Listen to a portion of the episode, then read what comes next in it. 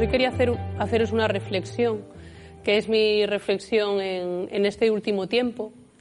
Eh, las últimas veces que me ha tocado hablaros, eh, siempre, eh, bueno, siempre para mí ha sido importante recalcar que estábamos en un tiempo, ¿no? En un tiempo de confinamiento, en un tiempo de parón que podíamos aprovechar para, pues para las cosas de Dios, ¿no? Para nuestra historia con el Señor, ¿no? Con nuestra, nuestra historia personal con Dios, ¿no? Y para mí la reflexión de este tiempo es que a mí ya me sale también eso, sacarlo hacia afuera, Hace tiempo que siento que, bueno, que está muy bien todo este tiempo de estar con el Señor. Eh, para mí, lo tengo que decir, ha sido estupendo. A veces, pues, el, la vorágine de, la vida comunitaria, ¿no? las historias de unos, de otros, eh, bueno, la organización, todo eso a veces, bueno, te, te llena, ¿no? te llena muchas cosas que a lo mejor tendrían que estar llenadas del Señor, ¿no? Y, para mí este tiempo ha sido muy interesante porque ha sido un tiempo de, poderle dedicar al Señor, ¿no? Ha sido un, tiempo de yo y el Señor, ¿no? Pero ya a mí ya empieza a apetecerme el Señor y yo, pero también los demás, ¿no? Ya empiezo a echar de menos el, el salir hacia afuera, ¿no? Y hacía esta reflexión, eh, mi día a día al final, eh, que yo creo que por eso os hecho tanto de menos, hermanos, es que es un día a día al final muy ateo. Eh, al final, cuando tú te encuentras con los hermanos, es en los viernes en la asamblea, cuando estás haciendo cosas, cuando vas a reuniones, es decir, siempre a nivel asociativo. ¿no?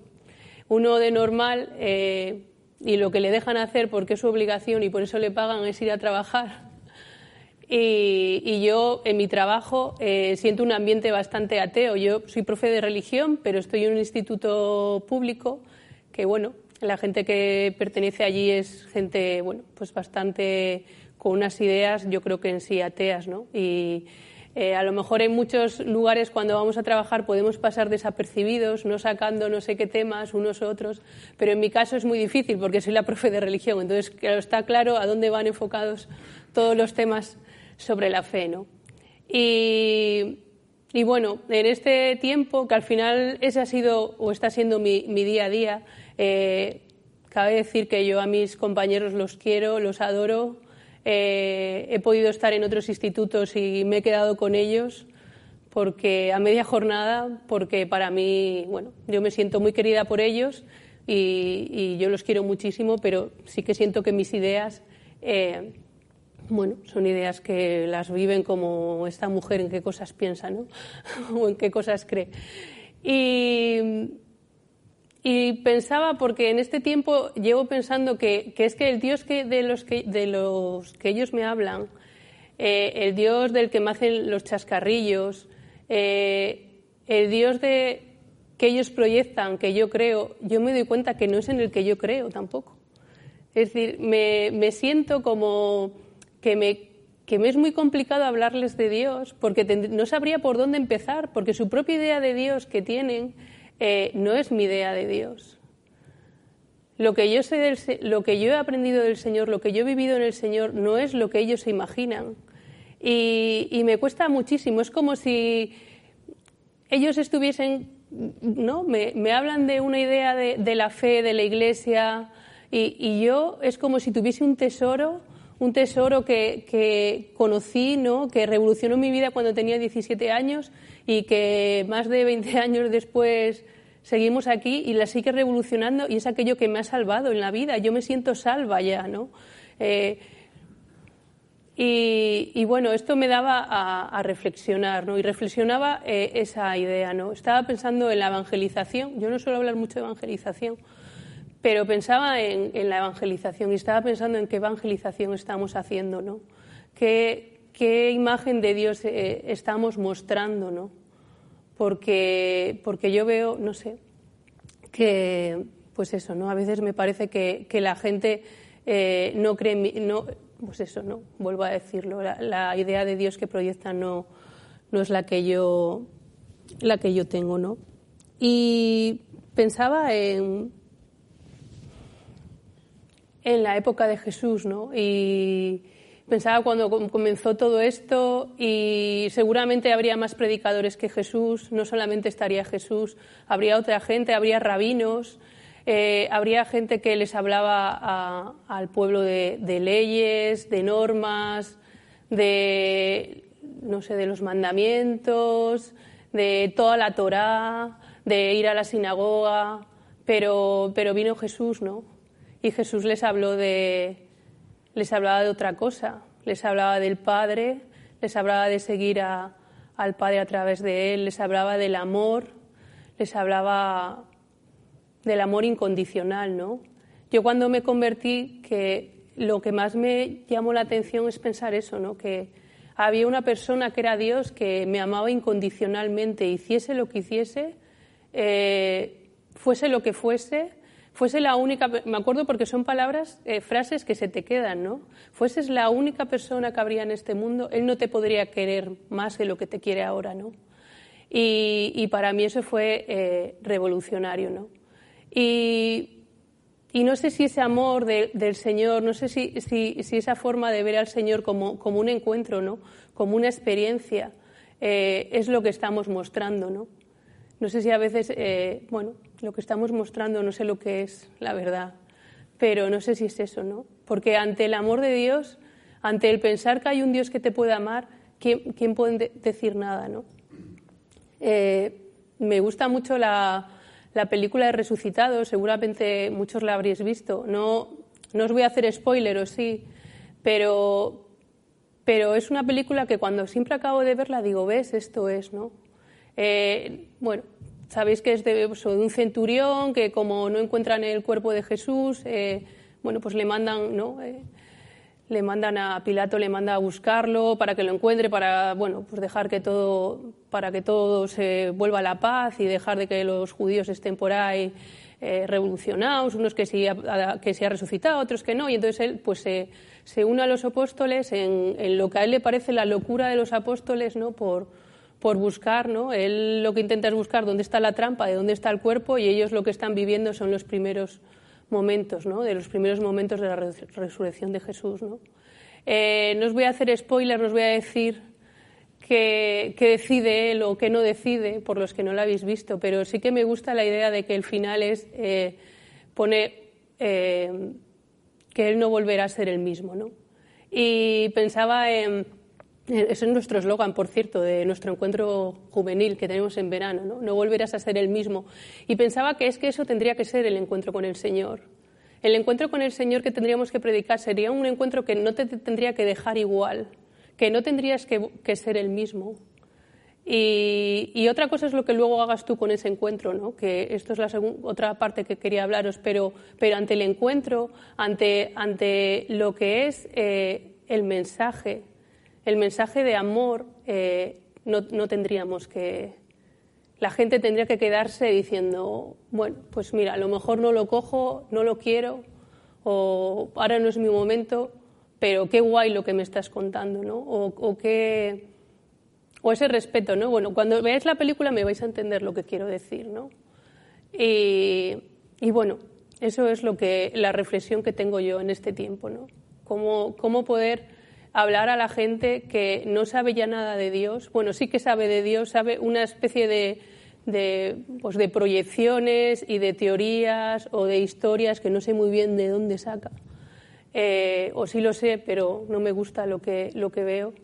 Eh, cómo poder quitar todas esas cosas, ¿no? Cómo romper todo eso, ¿no? Y poder hablar de este Dios, ¿no? Que es el Dios de la Biblia, por cierto. Y, y es el Dios que, que por lo menos a mí eh, me revolucionó mi vida ¿no? cuando, cuando me convertí. Eh, Dios no nos necesita. Eh, Dios es tan, tan, tan bueno, Dios nos ama tanto que, que decide darse por nosotros, que, decir, que decide que su Hijo muera en la cruz por nosotros. Y, y eso es una cosa que es que nosotros no podemos nosotros lo único que podemos hacer es luego con todo eso ver qué hacemos con nuestra vida, ¿no? Pero Dios no, no, no, Dios solo quiere amarnos. Dios solo quiere, pues eso, ¿no? ese amor, ese amor incondicional, ¿no? Y, esa es la buena noticia. Esa es la buena noticia, que, hay alguien ahí. Adela hablaba de, de la esperanza, ¿no? Hay alguien ahí, hay algo ahí que, que es algo bueno, ¿no? Y algo que, que quiere llenar nuestras vidas. Eh, todo lo que viene después es, es la opción que, que, nosotros podamos hacer, ¿no? Y a veces esa opción, eh, bueno, todos tenemos, ¿no? Todos los que llevamos tiempo aquí sabemos de gente que, que en un primer momento ha querido esta opción, otra gente que, que a lo mejor, bueno, pues ha habido un momento en que ha decidido que, que Dios no era, no era para él, ¿no? O, o bueno, o, el joven rico, ¿no? ¿no? También podemos ver en la Biblia, ¿no? Si tengo aquí la lectura, pero no la, no la voy a leer porque yo creo que todo el mundo lo, la conoce, ¿no? Y, y, es verdad que al final Dios, eh, aunque yo creo que es para todos, pero hay gente que, bueno, que a veces en el camino, ¿no? Esa es la libertad también, ¿no? De decidir si quieres eh, vivir la vida en el Señor o no la quieres vivir. Pero eh, hay un momento en el que tienes que aceptar la misión que, Dios tiene para ti y hay un momento que tienes que decidir si quieres seguir este camino. Y a veces sí, este camino es, es complicado, ¿no? Eh, si cuando yo tenía 17 años me dicen todo lo que voy a vivir, pues bueno, creo que sí, lo seguiría escogiendo. Pensé que iba a ser peor, pero a ver lo que toca, a ver lo que queda, pero que sea con el Señor, ¿no? Y, y no sé, creo que es un camino hacia todo esto, ¿no? Todo este discipulado, todo esto que, una vez que decides optar por el Señor, por ese amor incondicional, eh, todo esto que, toca, ¿no? Todo esto de convertirse en un cristiano adulto, de llegar a la santidad, eh, bueno, creo que es un reto, ¿no? Pero creo que también tiene que ver con, con la felicidad de cada uno. Pero la felicidad de cada uno entendida como la plenitud de cada uno, ¿no? como nosotros solemos decir, eh, ser la mejor versión de nosotros mismos. ¿no? Yo no creo que el Señor te diga, eh, bueno, pues como necesito para quererte que optes por mí y que tu vida sea todo esto. No, yo creo realmente que Dios nos ama incondicionalmente, seamos como seamos y hagamos lo que hagamos y nosotros porque lo necesitamos, no porque Dios lo necesita, sino nosotros porque lo necesitamos para ser la mejor versión de nosotros mismos. Decidimos fiarnos del Señor, de su misión y nos lanzamos al camino, ¿no? Con lo que, con lo que ello conlleva, ¿no? Y, esa yo creo que es la fe que, que deberíamos mostrar. Y la fe que, por lo menos a mí, me ha conquistado en todo este tiempo y conozco a muchísima más gente que también, ¿no? Que es la fe que sirve, la fe que al final, eh, día a día, es la que llena tu vida, ¿no? Y yo no digo que yo cuando tenía 17 años decidí decir que sí, optar por este camino y no digo que todo lo haya hecho fenomenal. He hecho cosas bien, creo que sí. Creo que también eh, por mi carácter, bueno, hay cosas que, que son fáciles en mí, pero creo que también he, pecado mucho y he hecho muchas cosas mal, ¿no? pero bueno, siempre ha sido el poder vivir eh, todo esto en la gracia de Dios, ¿no? El saber que a pesar de todo el Señor estaba ahí y, el Señor te ayudaba y te perdonaba tus pecados y podías seguir adelante y arrepentirte y volver a caer y volver a caer y seguir cayendo y 20 años después seguir cayendo en lo mismo, pero el Señor estará ahí, ¿no? Con, con su amor. Y, y estar aquí yo creo que porque ya uno es lo que, lo que necesita para, para ser pleno, ¿no? para, para ser feliz.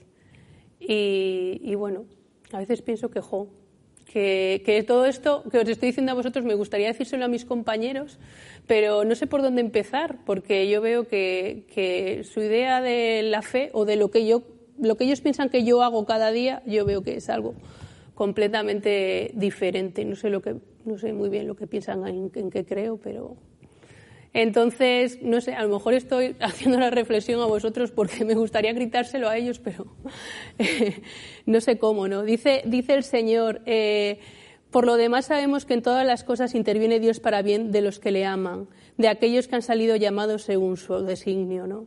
Yo creo que, pues eso, ¿no? Que Dios eh, se ocupa de, de nosotros, ¿no? Y, y nos ama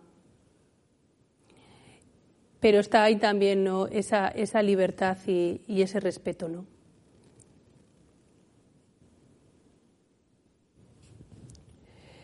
Bueno, esto respecto a lo que a mí me parece que, que es mi reflexión sobre lo que a mí me parece que nosotros tendríamos que mostrar al mundo y, lo que no sé cómo hacerlo, porque veo que muchas veces no, no lo conseguimos, ¿no? por lo menos aquí en España. Y ahora quería, no sé, hacer eh, otra reflexión respecto a los que hemos optado, ¿no? Hacia por estas cosas, ¿no? Cosas que, que, no debemos olvidar, los que hemos optado por, por decir que sí, ¿no? Por decir que queremos que el Señor sea una realidad en nuestras vidas, ¿no? Porque creemos que, que nuestra plenitud, nuestra felicidad, porque yo entiendo siempre la felicidad así, no como la felicidad que ahora mismo se vende, que me parece imposible de vivir, sino como la felicidad como plenitud. Eh, bueno, ¿cómo, cómo, podemos llegar a ella? ¿no? ¿Cómo podemos llegar a, ser eh, libres en el Señor? ¿Cómo podemos llegar a sanar nuestras heridas? ¿no? Y y lo primero que pensaba era en lo que nos contó Alex ¿no? a, principios de las Navidades, ¿no? sobre que Jesús nació en un pesebre. Eh, no lo tenemos que olvidar. No tenemos que olvidar nunca que Jesús nació en un pesebre y que murió en una cruz. A veces me parece que buscamos como, como vivir ciertas cosas que, que nada tienen que ver con el Señor, ¿no? Y, y, ponemos el énfasis o la importancia de la fe en, en cosas que, que, son importantes, pero si antes hay otra cosa, ¿no? Y, y es eso, ¿no? Recordar que, que Dios, eh, siendo Dios, es que Dios es Dios.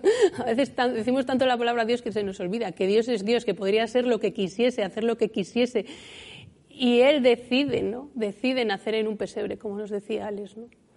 Y, y es porque le da importancia a las cosas, ¿no? a las cosas que están en el pesebre.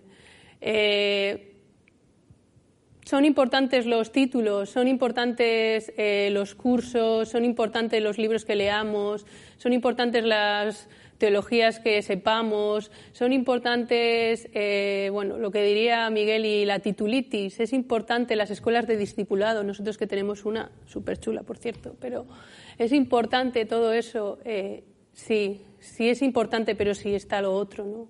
Sí, para nosotros Dios es un Dios que nos lleva a, la humildad, al amor, al morir a uno mismo, ahí, al pesebre, ¿no? Si cada día nos recuerda, si vivimos en ese Dios que cada día nos recuerda, Él nació en un pesebre y murió en una cruz. Luego todo lo demás, ojo, es estupendísimo, pero pero no se trata de, eh, la, vida del cristiano no se trata en coleccionar cursos ni en hacer formaciones una tras otra, sino que se trata de otra cosa, ¿no? de vivir en el Señor y, en, el, y en sus valores. ¿no? Y, por eso no lo tenemos que olvidar nosotros. Eh, siempre pienso mucho en la excelencia. Sabéis que para nosotros en comunidad es muy importante la excelencia de Dios. A veces pensamos que las cosas de Dios eh, se hacen, bueno, como es para Dios, ¿no? como, como es voluntario, las cosas a veces que no son pagando. Y bueno, en la Iglesia Católica normalmente, eh, normalmente porque conocemos ya gente que, que, su trabajo, su pastoral es, es remunerada, ¿no? pero normalmente la pastoral que hacemos muchas veces es voluntaria, ¿no? Entonces muchas veces es verdad que la hacemos de cualquier manera, ¿no? Y toda esa excelencia que podemos tener en el trabajo eh, luego no, no la tenemos en, en las cosas de, de, Dios, no en nuestra pastoral. Pero nosotros trabajamos mucho desde esa idea, ¿no? Y por eso trabajamos también desde que la excelencia también tiene que estar. ¿Cómo no? Que es lo más grande, es lo que llena nuestras vidas, ¿no? Es lo más importante para nuestras vidas. Dios, cómo, si damos la excelencia en el trabajo, cómo no darla en, en, nuestro día a día pastoral, ¿no? cómo no darla en nuestra comunidad. ¿no? Trabajamos mucho sobre eso, pero a veces trabajamos tanto sobre eso que no sé si estamos mostrando muy bien el mensaje, porque el mensaje también es que no hay excelencia sin Dios.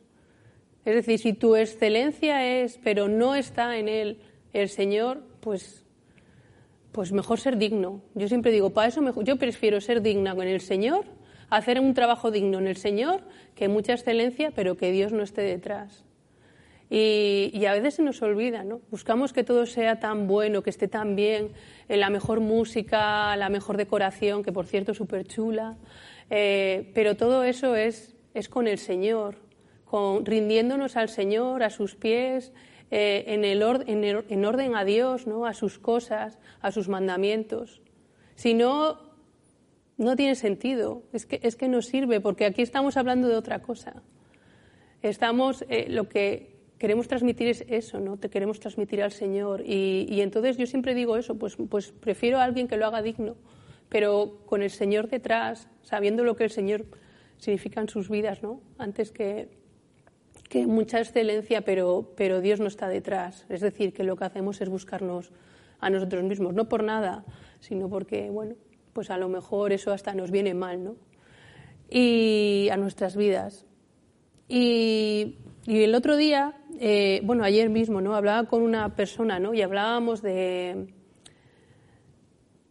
de, bueno, me contaba cosas sobre su vida y me estaba comentando, pues, pues eso, ¿no? Que estaba en, unos malos momentos, ¿no? Que había cosas que se daba cuenta que hacía mal y que, y que bueno, ¿no? Que, jo, que hay cosas que, jo, no hago bien y, antes pensé que lo hacía bien y, bueno, yo la vi en un momento de, sufrimiento, ¿no? Y, y le dije que, que me alegraba, la verdad. me alegraba porque veía en ella un abajamiento, ¿no? Veía en esa persona una, una pequeña kenoxis, ¿no? Una pequeña, eh, ¿no? De eso que, que, nos damos cuenta de lo que somos, ¿no? Y de y lo que hace Dios en nosotros. Y me encantó, ¿no? Y le dije que, bueno, que sentía su sufrimiento, pero que me parecía algo tan bueno para su vida de fe. Me parecía que era como enraizar la vida de fe, ¿no? Cuando tú vives esos momentos de, de kenosis, ¿no? Esos momentos de, de sufrimiento, de, de, saber que solo está el Señor, ¿no? Y que tú no eres nada. Qué, bueno eso para, para, lo que va a ser tu vida de fe el día de mañana, ¿no? Y, y hablábamos de ello, ¿no? Y, claro, yo le estaba diciendo, sí, porque lo importante es eso, es darte cuenta que no vales para nada, eh, que, bueno, que, eres un siervo inútil, eh, que tienes que ser humilde, que tienes que morir a ti mismo, ¿no? Y en un momento dado digo, jo, parece mentira que estas cosas parece como que, que suena mal rollo, ¿no? Parece que te tienes como que, que, que, que, a bajar, ¿no? Parece como que tienes que sentirte que no vales nada para ser un buen cristiano, ¿no? Y, y en ese momento dije, pero, pero esto no solamente es de nosotros por ser cristianos, digo, eh, esto también pasa en la sociedad. Y, y la gente eh, cada vez lo está viviendo más. Es decir, cuando yo digo que tienes que notar que, que, que, no es porque el Señor necesite que tú seas miserable, sino que lo que el Señor quiere es que conozcas a ti mismo, que conozcas tu propia realidad, porque conociendo tu propia realidad, Él ahí puede trabajar y puedes ver su gracia y puedes ver su amor.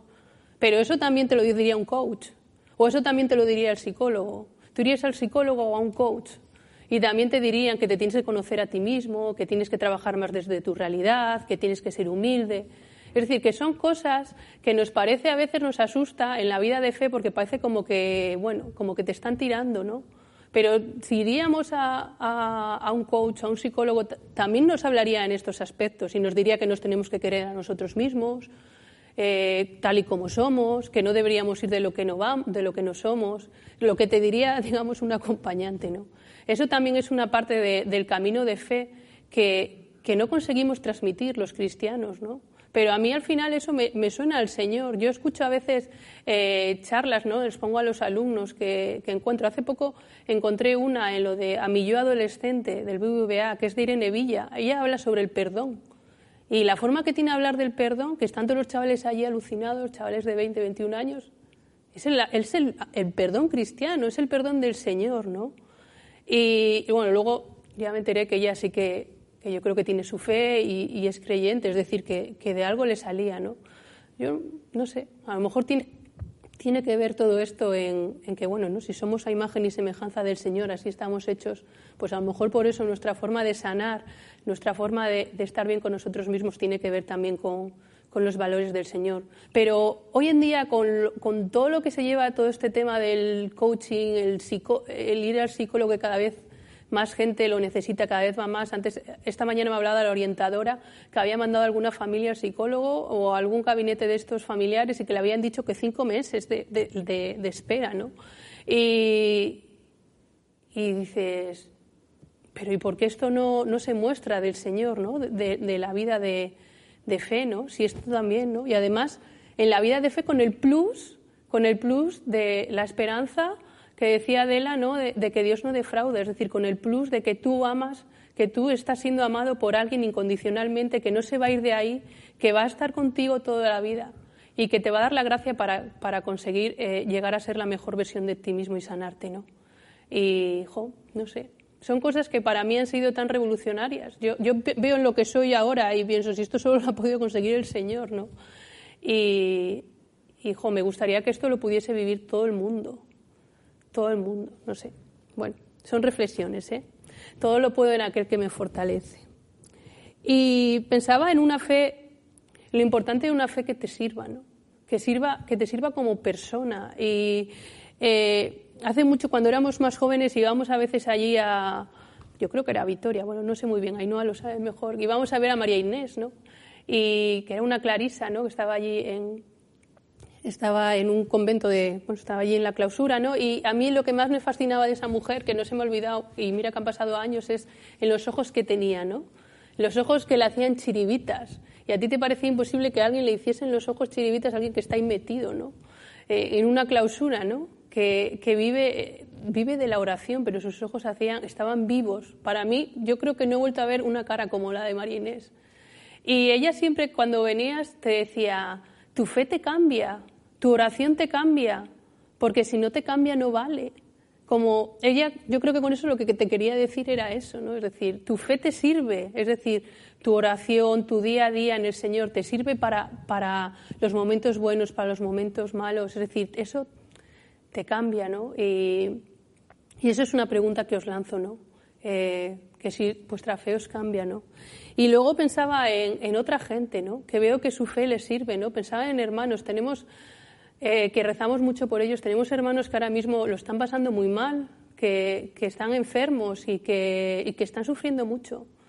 Y seguramente están en sus casas, su vida da un parón, ¿no? De repente, encima con la pandemia, con el confinamiento, con todo, ¿no? Tu vida pasa de estar para adelante y para atrás a tu vida estar todo el día en casa, enfermo, con dolor, con sufrimiento. Y, y yo, a veces, cuando rezo por ellos, pienso, pensarán que sus vidas ahora no sirven para nada, pero yo todo lo contrario digo, pero si supiesen el testimonio que están siendo, porque están manteniéndose en la, en la fe y están manteniéndose en, el, en la esperanza que decía Adela, ¿no? En la esperanza en el Señor, en lo que el Señor les, les depara, ¿no? Y, y para mí eso es, para mí ahora están siendo de los mayores testimonios que hay, ¿no?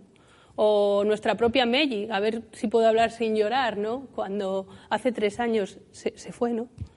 Y, y yo pienso, jo, la vida de Melly, yo a veces pienso, pues yo a lo mejor me hubiese enfadado con el Señor.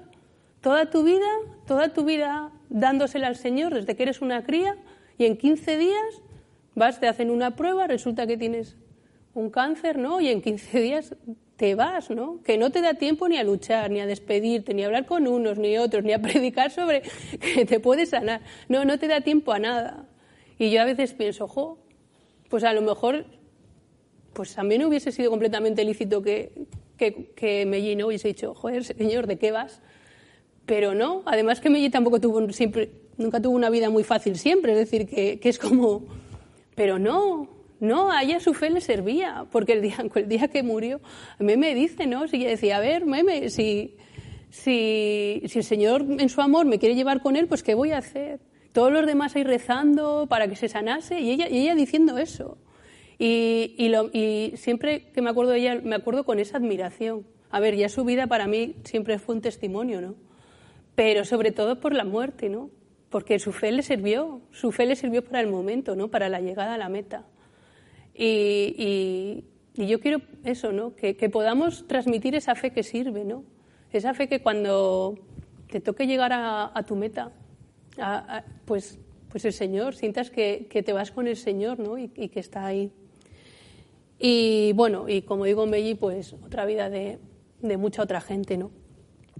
Y, y nada, eh, después de esto, otra reflexión que llevo mucho tiempo dándole vueltas desde que escuché esta eh, perícopa en, en, la iglesia, ¿no? En, en misa, es eh, la parábola de las diez vírgenes. Eh, esta lectura sí que os la voy a leer, ¿vale? Entonces el reino de los cielos será semejante a diez vírgenes que tomando sus lámparas salieron a recibir al esposo. Cinco de ellas eran prudentes y cinco insensatas. Las insensatas tomaron sus lámparas, no tomaron consigo aceite, mas las prudentes tomaron aceite, bueno, cuatro más las prudentes tomaron aceite en sus vasijas, juntamente con sus lámparas, y tardándose el esposo, cabecearon todas y se durmieron. Y a la medianoche se oyó un clamor. Aquí viene el esposo, salir a recibirle. Entonces todas aquellas vírgenes se levantaron y arreglaron sus lámparas, y las insensatas dijeron a las prudentes, Darnos de vuestro aceite, porque nuestra lámpara se apaga. Mas las prudentes respondieron diciendo, Para que no nos falte a nosotras y a vosotras, id más bien a los que venden y comprad para vosotras mismas.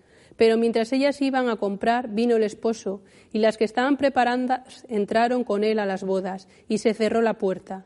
Después vinieron también las otras vírgenes diciendo, Señor, Señor, ábrenos. Mas él respondió, mas él respondiendo dijo, De cierto os digo que no os conozco. Velad pues porque no sabéis el día ni la hora en que el Hijo del Hombre ha de venir. Y esta es otra reflexión ante esta lectura, ¿no? que llevo mucho tiempo pensándolo, ¿no? que es sobre la importancia de tener tu lámpara. Estas son con aceite. Yo la verdad es que como me, imagino, ahora me estoy dando cuenta que es con aceite, pero cuando la escuché la primera vez, yo me hacía la idea con la vela, ¿no? Estar ahí con la vela, ¿no? Y, y es verdad que que a veces estamos tan pendientes de la vela de los demás, estamos tan pendientes de que la vela de los demás no se apague o que a ver cómo está la vela del otro, que yo hago esta, esta lectura, ¿eh? seguro que, teológicamente es hasta otra lectura, pero yo cuando la escucho me, recuerda a esto, ¿no? Y me recuerda a eso, ¿no? A, a, que a veces estamos como muy pendientes de la vela del otro, ¿no? Y se nos olvida que la nuestra también se puede apagar y que es importante estar está bien, ¿no? Hay gente que se tiene que ocupar de la vela de los demás, sobre todo cuando están empezando, cuando se están convirtiendo en cristianos eh, maduros, ¿no? Hay mucha gente que, eso es eh, a lo que se siente llamado, ¿no? A que la vela de los demás eh, esté encendida para cuando llegue el Señor. Pero sea lo que sea, por el caso que estás mirando la vela del otro, ya sea porque te importan más los pecados o las cosas que está haciendo el otro, ¿no? O cómo va la vela del otro que la tuya, o ya sea porque es algo que tienes que hacer, que te sientes llamado por el Señor a estar mirando la vela del otro, no se te olvide que la tuya también se puede apagar y que tu vela eh, también tiene que estar encendida para cuando llegue el esposo, ¿no? Y desde, bueno, pues desde esta lectura que yo creo que han pasado como dos meses, no hago más que, dar vueltas, vueltas a ello, ¿no? Pensaba en, hemos, tenemos la luz de Belén y, hace un tiempo eh, ya llevamos dos años intentando tener la luz de Belén y el año pasado, eh, bueno, fue, horrible tener la luz de Belén en casa porque no conseguíamos mantenerla encendida. La quisimos meter en un farolillo pequeño de estos de Ikea, entonces la luz era muy pequeña y siempre teníamos que estar cambiándola. Este año ha sido, lo hemos hecho mejor. Eh, la luz de Belén la cogemos en la parroquia a principios de Navidades y la tenemos durante todas las Navidades. Este año mejor, la hemos tenido en un cirio y lo hemos hecho mejor. Ah, nos ha durado todas las Navidades. La otra vez solo fueron dos días o tres. Pero también nos ha llevado tiempo estar, ver que estaba encendida la, la, vela, estar con el, pues eso, ¿no? Estar viendo a ver que nos apagas, eh, encenderla otra vez, buscarla de recambio. Bueno, a mí, por lo menos, eh, me gustaba contar esta lectura para hacer esta reflexión. Y nada, para terminar, deciros eso, ¿no? que yo me siento ahora llamada a evangelizar. Siempre los demás eh, hacia afuera, ¿no? con los campamentos, los encuentros. Eh, siempre han sido como otra gente, ¿no? La que parece que se dedica a evangelizar y nosotros siempre estamos como en la retaguardia, ¿no? Pero yo ahora os, bueno, os reto a eso, ¿no? A que todo el mundo pueda evangelizar en su pequeña en su pequeño, bueno, en su pequeña vida, ¿no? En lo que ahora nos toque vivir en, el confinamiento. Y para acabar, eh, quería leeros el, meme este que seguro que os ha llegado, eh, que está ahora, ¿no? Este meme que dice, es que me ha recordado mucho por la presentación que ha hecho Alex, ¿no? Cuando dice, en tres años te pondrás una chaqueta y encontrarás una mascarilla en uno de sus bolsillos. Pensarás, qué año tan malo pasamos y te reirás en silencio. Luego cogerás tu máscara de gas, tu machete y saldrás a la calle a matar zombies como todos los días, ¿no? Y bueno, le, lo pasaba Mari en uno de los, de los chats que tenemos, ¿no? Entre nosotros y y pensaba que en todos estos momentos, ocurra lo que ocurra, que seguro que no llegamos a esto, pero a lo mejor lo del machete sí, pero ocurra lo que ocurra, eh, el Señor siempre tiene que estar con nosotros, ¿no? Y, pensaba eso, que, que lo digo en plan de chascarrillo, de broma, pero tenemos que pensar que, os lo voy a decir ahora porque es una frase muy bonita, eh, la vida del cristiano no consiste en esperar a que pase la tormenta para comenzar a bailar, sino a bailar bajo la lluvia. Y os, bueno, eso os pido que aprendamos a, bailar a bailar bajo la lluvia, ¿no? Y que podamos mostrar a, este mundo eh, este Dios en, el que creemos y, que, y que, nos, y que llenó nuestra vida.